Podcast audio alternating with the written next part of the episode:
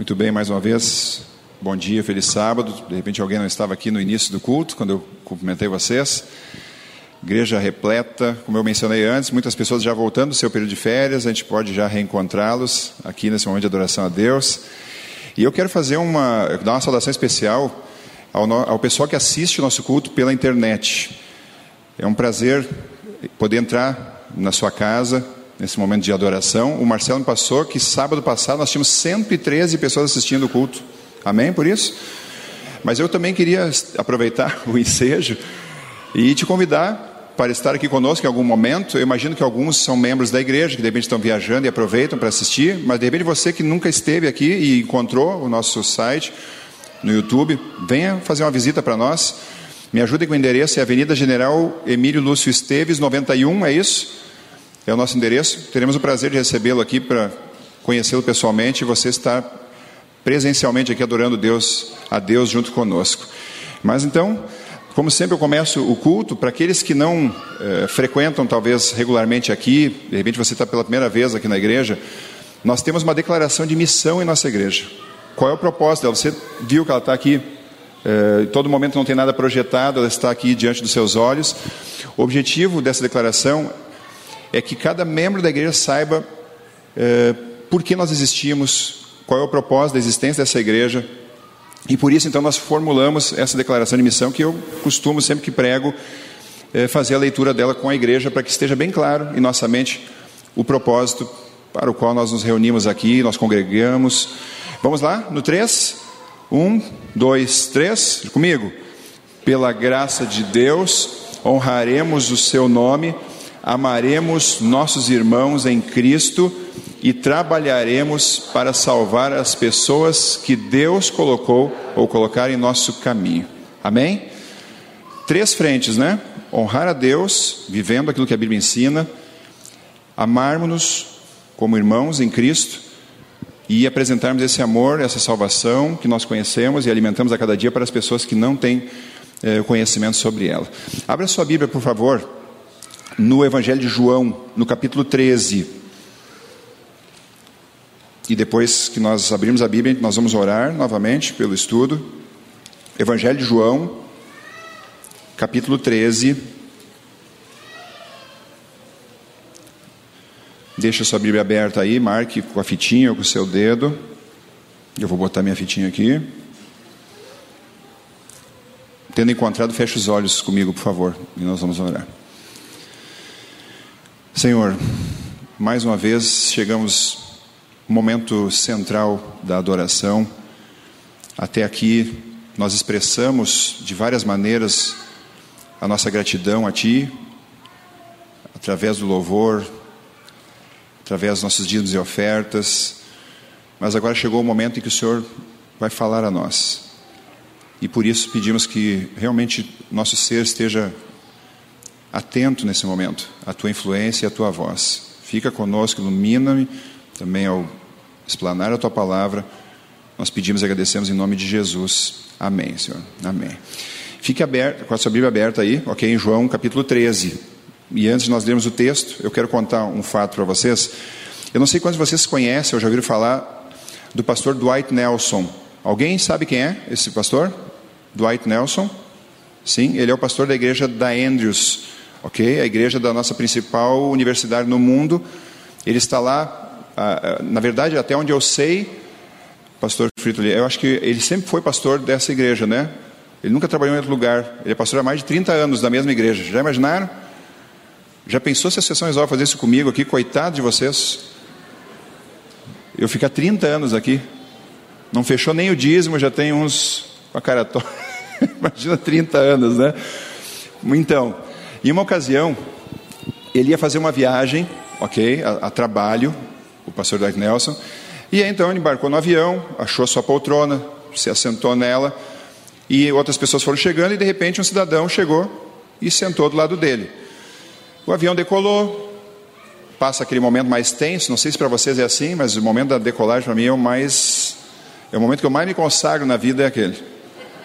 Se tem um momento que pode ter certeza que eu estou na, nas mãos de Deus plenamente na hora que o avião está tá decolando. Depois que está lá em cima, parece que está tudo tranquilo, né? Mas lá que é o maior perigo, né, Luciano? Porque se lá de 10 mil metros de altura o negócio resolver descer, aí a coisa fica ruim. Mas então, o avião decolou, estava fazendo o percurso, e aí o pastor pensou, tá, alguém do lado dele imaginou que poderia ser uma oportunidade de começar a fazer um, um contatinho ali, né, e sondando a pessoa e tal, e aí ele puxa um papo com o vizinho de, de assento e pergunta assim, viajando a trabalho, a passeio? Aí o cidadão disse assim, não, estou indo a trabalho. Aí eu não me lembro agora de cabeça, ele falou, a empresa que ele trabalhava, uma empresa bem famosa, eu estou indo a trabalho, sim. E aí, como ele fez essa pergunta, naturalmente, o, o e ainda bem, né? O, o, vizinho ali não deixou morrer o assunto e devolveu a pergunta. E você? O que, que faz?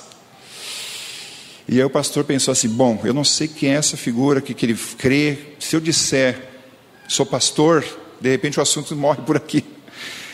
E ele pensou: como é que eu faço para não mentir e não, e não morrer a conversa, porque se o camarada de repente não, não crê em Deus ou tem preconceito com religião, aí ele disse assim: ah, eu sou palestrante, eu estou indo fazer palestra. É, não mentiu, né? E vocês estão com cara de, de juízo condenatório para o pastor. Estou indo fazer uma palestra. Ah, você é palestrante? É, eu faço palestras. E o camarada achou interessante e disse assim: Ah, e qual? Ah, aí não teve, né? E, qual, e sobre o que você vai palestrar? E aí o pastor Dwight Nelson pensou: E agora? O que, que eu falo? Aí ele não teve jeito, né? Ele disse assim: Bom, o tema da minha palestra, na verdade ele ia pregar na igreja, né? O tema da minha palestra é o décimo primeiro mandamento. Aí o homem olhou assim: décimo primeiro, mas já tem dez que a gente não sabe o que fazer com eles. E agora vocês conseguem inventar mais um.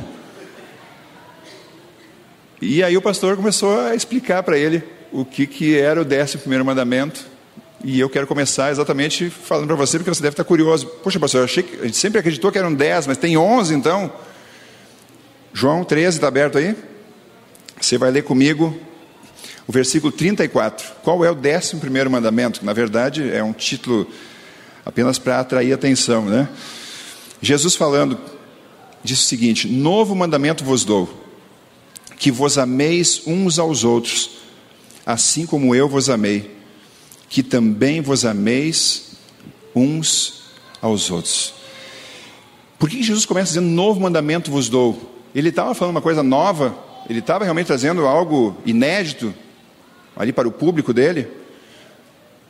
Abra sua Bíblia, por favor, volte lá no Antigo Testamento, no livro de Levítico, no capítulo 19. Levítico 19. E perceba quão novo era esse mandamento.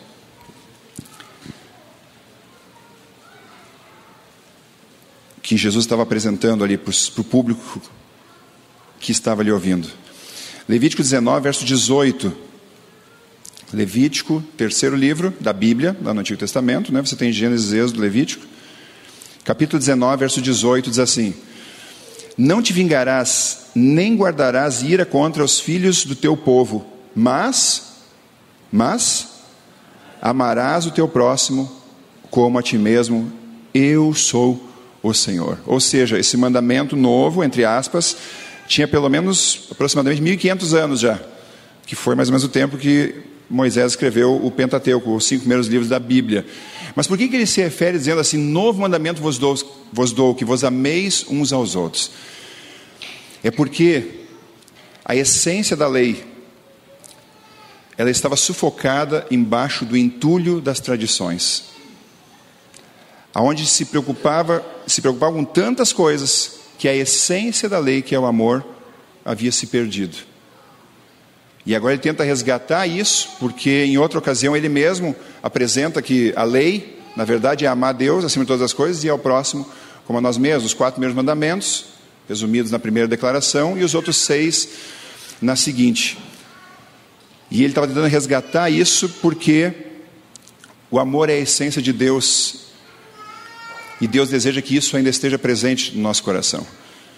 Agora, alguns fatos que nós não temos como negar, e a gente precisa refletir e tentar colocar cada coisa no seu lugar, é que nós fomos criados em imagem e semelhança de Deus, originalmente, ok? E sem o pecado, o ser humano ele tinha essa essência de amor também a Deus e ao seu próximo. O pecado vem e bagunça isso, estraga isso, muda a nossa natureza, Tira de nós essa disposição natural de amarmos a Deus e ao nosso semelhante. E sentimentos que hoje, infelizmente, às vezes a gente está acostumado a conviver com eles, mas que não deveriam fazer parte, como o egoísmo, como rivalidade, como ciúmes, eh, como más suspeitas, eles começam a fazer parte da vida humana. E essa é a nossa realidade agora. Essa é a realidade do ser humano. E isso, infelizmente, esses sentimentos eles começam a interferir radicalmente nas nossas relações sociais, interpessoais e afetam todas as áreas. E eu quero uh, usar pelo menos três situações da Bíblia uh, para tentar abranger algumas áreas ou algumas esferas da nossa vida que nós, que eu imagino que todos aqui participemos, para a gente tirar algumas lições importantes disso. E eu quero pegar algumas famílias ou algumas situações uh, da Bíblia envolvendo pessoas tementes a Deus, ok? Perceber que isso é realidade mesmo em nosso meio. Por exemplo, vou pegar um exemplo de família. Uma família adventista da Bíblia, ok? Por que vocês estão me olhando sério assim? Não são adventistas? O pessoal da Bíblia não é adventista? Hein, Miriam?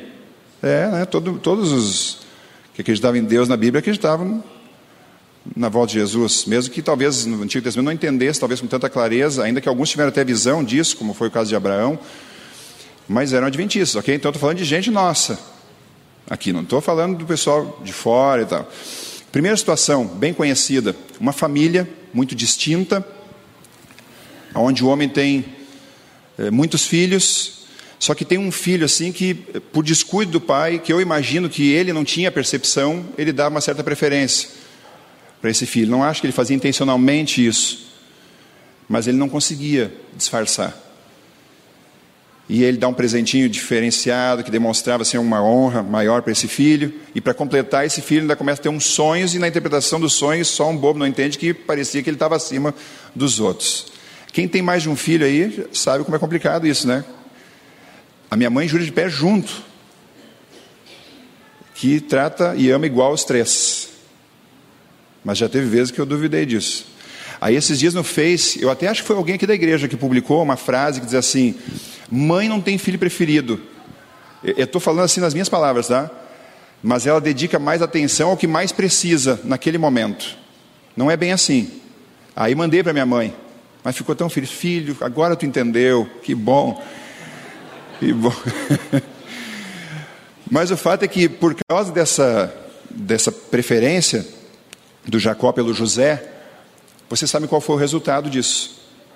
Os irmãos criaram assim um, um tiveram ciúmes quase que doentio e isso acabou gerando um ódio a ponto de eles primeiro pensarem em matar e aí conversaram ali, alguém conseguiu amenizar a situação e só apenas venderam ele para os ismaelitas, que daí então venderam para os egípcios e ele acabou indo lá como escravo. Uma família, uma família, como eu disse, distinta. Adventistas pelo menos de terceira geração. Mas percebam um conflito forte, intenso dentro de casa e a dor que isso tudo causou para aquele pai, de aquele filho né, ter sumido e na cabeça do pai o filho tinha sido morto por um animal, etc, etc. Vocês conhecem bem a história. Que coisa, né? Sentimentos que o pecado trouxe para a nossa realidade e que trazem dor, trazem estragos na vida familiar. Mas eu quero ir para uma outra esfera agora você não precisa uh, abrir sua Bíblia lá. Se quiser para conferir, não tem nenhum problema, mas não, não há necessidade disso. No livro de Atos, capítulo 6, agora o contexto não é a família, é a igreja. Livro de Atos, capítulo 6, está falando da igreja apostólica, vivendo ali seus primeiros momentos depois do Pentecostes. Uh, seguidamente você vê o, o autor Lucas dizendo assim: a igreja crescia e tudo era comum a todos, aquela coisa toda, mas no capítulo, isso ali, capítulo 2, né, a primeira pregação de Pedro, as conversões Aí depois outros milagres vão acontecendo, pessoas vão se agregando à igreja. E aí já, logo em seguida, capítulo 6, há uma narrativa de que as viúvas helenistas estavam se sentindo desprestigiadas em relação à distribuição de alimentos, de, de mantimentos em relação às mulheres judias. E começa a se queixar, e isso gera um mal-estar na igreja, porque parecia que já havia assim alguma preferência para um lado do que para outro. Tão cedo, a igreja infante ainda, vendo milagres, vendo Deus fazendo coisas maravilhosas, mas já uma situação gera um, um sentimento ruim, uma, uma suspeita de que havia favorecimento para alguns em detrimento de outros. E agora eu vou para uma outra esfera ainda, onde a gente também vê uma situação que até assusta, até impressiona a gente, porque quem está envolvido aqui é gente graúda mesmo. O apóstolo Paulo, talvez o maior nome do Novo Testamento, depois de Jesus, naturalmente, ele tem uma dupla missionária e essa dupla devia ser poderosa, né, Ione? Paulo e Barnabé. Já pensou? Quando esses dois entraram numa casa, eu acho que os anjos mal saíram tudo correndo, porque a coisa ia, a coisa ia incendiar ali. Dupla missionária poderosa. Só que em algum momento nas cruzadas evangelísticas, um dos obreiros bíblicos resolve desertar, o Marcos. E ele vai, abandona, é, sente o peso da responsabilidade, não quer mais seguir, mas em algum momento ele resolve voltar e pede para ser incluído de novo na equipe evangelística. E você conhece a história. Paulo não se conformou, estava indignado com a atitude dele de ter abandonado, achava que ele não tinha estrutura para realmente enfrentar a luta contra o mal e entende que ele não deveria mais fazer parte, não deveria continuar, que ele não queria ele na equipe, mas Barnabé já achava que ele deveria receber uma nova oportunidade, deveria ir com eles. E a Bíblia diz que houve grande discussão, desentendimento entre esses gigantes da fé. A esfera que é liderança da igreja. Dois homens importantes na base, na estrutura, na linha de frente da igreja se desentendem por causa dessa situação e acaba indo um para cada lado e uh, Paulo então forma a dupla agora com Silas e Barnabé pega Marcos e leva consigo, mas há um racha ali na liderança da igreja.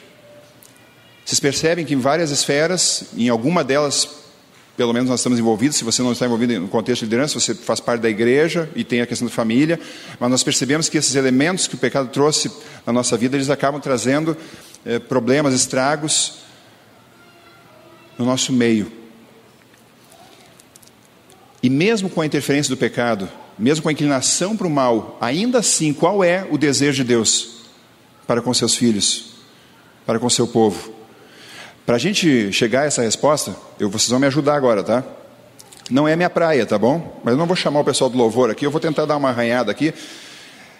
Senão nós vamos cantar uma musiquinha, que todo mundo conhece. Tem um determinado momento que tem uma, uma interação, ok? Na música. Você não precisa sair do seu lugar para fazer, para não quebrar aqui a, reverência. Você faz só com quem está pertinho de você aí, tá? Mas a musiquinha, ela apresenta o que, que Deus espera de mim e de você, como filhos dele. Tá bom? Eu começo e vocês já entram, porque vocês já vão identificar a música. Combinado? Ixi, depende. Ah, pelo Jonas. Isso aí, Jonas. Estou contigo, tu vai reger o coral aí, tá bom? Vamos lá? Um, dois, três. Quão bom e quão maravilhoso é que os irmãos vivam em união. Quão bom e quão maravilhoso é que os irmãos vivam em união. E agora?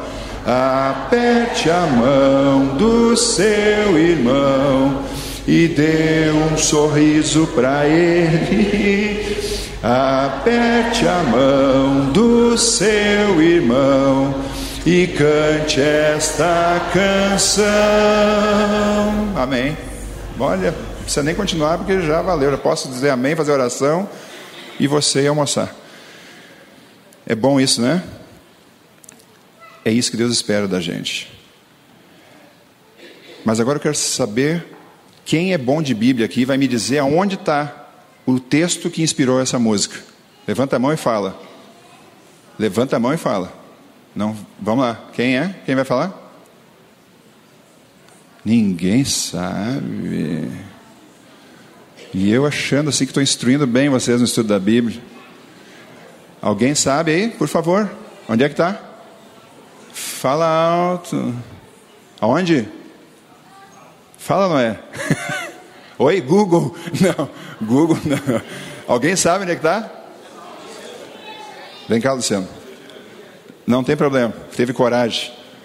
Aqui, ó, vai ganhar uma meditação matinal desse ano. Se já tem, Certamente tem alguém aí que não. Parabéns. Procurou ajuda, mas não tem problema. Fui eu que botei a mão onde não deve. Deus deseja que, a despeito das nossas diferenças e fraquezas, nós vivamos em união. Amém? Por que, que eu escolhi essas três situações? Tem tantas outras na Bíblia, mas você vai entender agora por que, que eu escolhi essas três. Porque, a despeito do acontecimento negativo que a Bíblia relata em relação à família de Jacó, em relação à igreja apostólica, e no caso de Paulo e Barnabé, com o passar do tempo, o que aconteceu com José e os irmãos? Muitos anos se passaram, é verdade, mas com o passar dos anos, as coisas foram acontecendo, e eu não vou entrar nos detalhes da, da conversa ou da, da história, mas os irmãos acabam indo ao Egito em busca de alimento e ao reencontro, há todo um processo ali, mas finalmente há a reconciliação. Amém? Por isso, os irmãos reconhecem que erraram, pedem perdão, José perdoa, José reconhece que, de alguma forma, aquele mal, aquela limon, aquele limão se transformou numa limonada e tudo foi, acabou sendo uma bênção para que houvesse o alimento, para manter aquelas pessoas que estavam passando fome naquele período e a situação se resolve e termina bem. Jacó vem para o Egito, consegue viver ainda com o filho algum tempo antes de, de morrer. E a situação ali de, da igreja apostólica.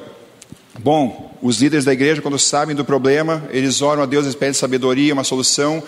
Os apóstolos entendiam que eles não deveriam deixar de, de priorizar a pregação da palavra, então eles escolhem homens para atender as necessidades das pessoas, e aí então eles fazem esse trabalho de forma onde não há preferência para um grupo ou para outro, mas atendem bem ambas as mulheres, independente da etnia delas, e a igreja volta a ter paz.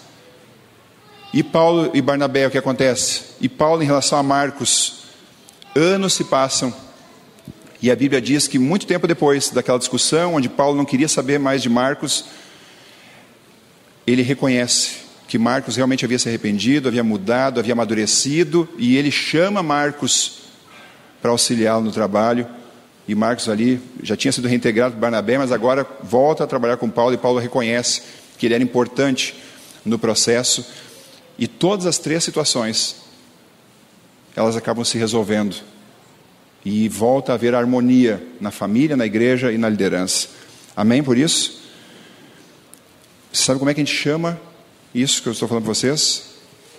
Amadurecimento. Em todos os casos houve amadurecimento, houve o que não se gostaria que acontecesse. Mas em todas as situações, aquelas pessoas, apesar do problema que estavam enfrentando, se mantiveram com Deus, cresceram na experiência com Ele. E quando nós crescemos na nossa experiência com Deus, a gente automaticamente cresce na nossa experiência com os nossos semelhantes. A gente vai aprendendo a lidar, a gente vai aprendendo a ter tolerância, a gente vai aprendendo a, a conseguir visualizar os aspectos mais positivos do que negativos das pessoas com quem nós temos que conviver. Isso é amadurecimento.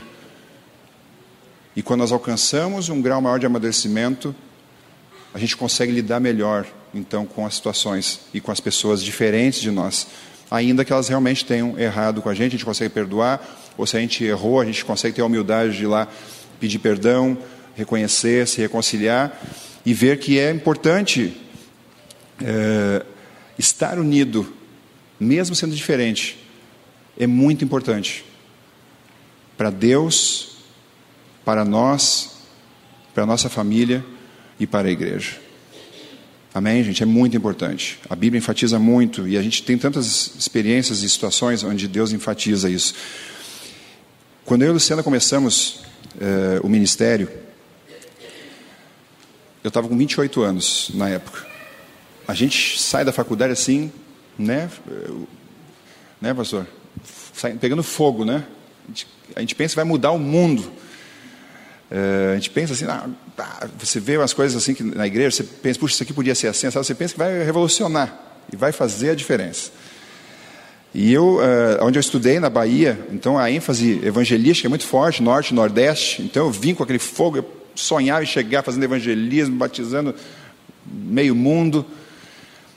E aí então recebemos a informação de onde nós iríamos trabalhar. Fomos para lá, não vou entrar em todos os detalhes em relação a tudo que está envolvido nisso, mas eu quero pegar o ponto. E aí então chegamos na cidade que nós íamos trabalhar, e eu e o Luciano fomos então conhecer eh, a, a igreja sede do distrito. Quando chegamos lá, aquela emoção, né? Puxa, eu já conhecia, já tinha estado na igreja, nem sonhávamos que um dia acabaríamos pastoreando aquela igreja. E a gente chegou lá justamente no dia que o, o jardineiro, que era o diácono-chefe da igreja, ele estava cortando, tinha um gramadinho nos fundos da igreja, um, um quadrado, não muito grande, mas era tipo assim, a, a, ele fazia aquilo por tipo uma doação, assim, um trabalho voluntário para a igreja que ele cortava aquela grama. E aí então a gente ouviu o barulho né, da máquina, fomos lá ver e tal, e eu chegando todo feliz assim, né? Oi, irmão, tá, não sabia quem era ainda, né? E aí, como é que tá? Cheguei todo empolgado assim, ele pegou minha mão, me olhou no fundo do meu olho e disse assim: Tu é o pastor novo aqui? E eu, sim, sim, sou eu. E agarrando minha mão, quase espremendo minha mão. Então te agarra com Deus, porque a coisa está feia aqui. Te agarra com Deus, porque senão tu não vai aguentar. O outro, e ele olhando, eu com 28 anos, cara de guri, ele pensa, o outro tinha 63 anos, o meu antecessor, saiu doente, pedindo água, e ele pensou, coitado desse menino. Na cabeça, eu estava lendo já o pensamento dele, coitado desse guri, se, se passar um mês aqui, já pode dar um troféu para ele. E eu senti assim, né, pelo aperto da mão dele, que a coisa estava feia mesmo. e pelo, não esboçou um sorriso, né. E aí a gente manteve, né, Lu, a elegância na hora ali e tal. Saímos, fomos conhecer ali um pouquinho mais do, do, das dependências da igreja. E aí depois eu fui conhecer, eu entrei na igreja.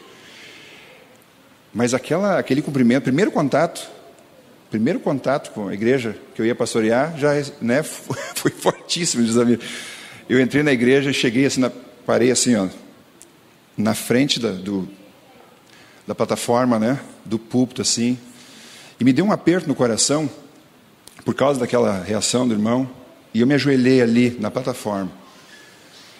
E eu confesso a vocês que eu me senti assim, nada. Nada ali. E eu disse, Senhor, não sei exatamente o que está acontecendo, mas não deve ser pouca coisa. Mas me ajude. Se o Senhor me colocou aqui, eu preciso de Ti. Aí o que aconteceu? Alguns dias depois, então, eu fui na associação e o meu presidente, então, me convidou para ir à sala dele e me inteirou do que estava acontecendo. A Segunda Guerra Mundial era coisa pouca. Coisa pouca. E aí ele me falou, ele, ele deve ter percebido assim que eu estava pensando, né, onde é que eu fui? Não é que eu fui me enfiar, onde é que me enfiaram, né? Porque não fui eu que escolhi ir para lá. Mas aí ele, não, não, mas fica tranquilo, vamos orar aqui, Deus vai, vai te ajudar e tal. E eu saí dali pensando, mexa, aí todos aqueles sonhos, aqueles planos que eu tinha, eu estava vendo tudo voando, né? E pensei, vai ser um negócio. E aí você começa, daí eu conversando com Deus, puxa, Senhor, né? O Senhor que sabe, né? Mas não tinha um lugarzinho melhor para começar. E aí eu fui descobrindo o que estava acontecendo. Na verdade, uma coisa muito comum, tinha aquela ala dos fundadores da igreja, é, mais é, conservadores, tradicionais, apegados a igreja, porque eles tinham construído, botado cada tijolo, aquela, aquela história que você encontra em toda parte. E tinha a turma que foi ao longo dos anos. Os enxertos foram chegando, vieram de outras igrejas, tinha uma outra experiência de igreja aí, que, coisas que funcionaram em outros lugares que eles queriam de repente implantar ali. E aí eh, a gota d'água foi que eh, falaram em reformar a igreja, a fachada da igreja. E aí vocês já viram. E o pastor tomou partido de um dos lados, e aí a coisa virou um negócio. E aí começaram a me contar o que acontecia, coisa que eu nem posso relatar aqui, porque né, as pessoas estão assistindo, não, acredito que isso pode acontecer. E aí, cada vez que eu ia pregar, você já, alguns já devem estar, vão sacar agora onde é que é. Aí terminava o culto, eu ia para a porta, despedir, como vou fazer daqui a pouco, gosto muito desse momento. Aí os turistas daquele lugar passavam e diziam assim, ô pastor, Olha essa cidade, olha a fachada dessa igreja. Vocês não vão modernizar isso, vão fazer uma coisa mais a ver com a cidade. E eu sabendo que esse era o motivo do, do, do racha ali, né? E eu dava aquelas coisas, não, vamos lá, vamos orando, vamos ver, vamos, né? Eu ia botando panos quentes, porque eu sabia que se eu entrasse naquela pilha ali e tocasse nesse assunto naquela hora, era já, né? Já podia ir procurando o caminhão da mudança. E aí fui levando, e fui sentindo, e fui visitando, e fui, e fui ouvindo, e tal, e tal, nunca me posicionando, porque eu sabia que qualquer tendência para um lado ou para outro, a coisa ia incendiar. E fui levando. Deixei passar o primeiro ano, me preocupei em botar a igreja, eh, tirar os olhos da igreja daquele problema e olhar para as pessoas que tinham que ser salvas e tal, trabalho missionário. E aí o assunto, daqui a pouco morreu, eu ia administrando ali, as pessoas vinham chegando, iam falando sobre aquilo, sobre a questão da, da, da igreja, da estrutura, e eu ia levando e protelando. Aí então, um dia a associação me chama e diz assim, pastor, é, a gente fez uma avaliação da estrutura da fachada da igreja e ela tinha uma marquise suspensa assim que estava realmente com risco de, de cair em algum momento. E eles disseram assim, eu acho que é a hora da gente da gente mexer com essa fachada. Agora não eram os, os visitantes da igreja que estavam falando, agora era o a, nível superior a mim que estava falando e a coisa agora. E aí eu respirei fundo. Tá bom, pastor, ora por mim aí, vamos tentar trabalhar isso. E aí pedi então para o departamento de engenharia e arquitetura da associação preparar um projeto, tudo só entre eu e a associação, a igreja não sabia nada disso. E aí fizeram e tal.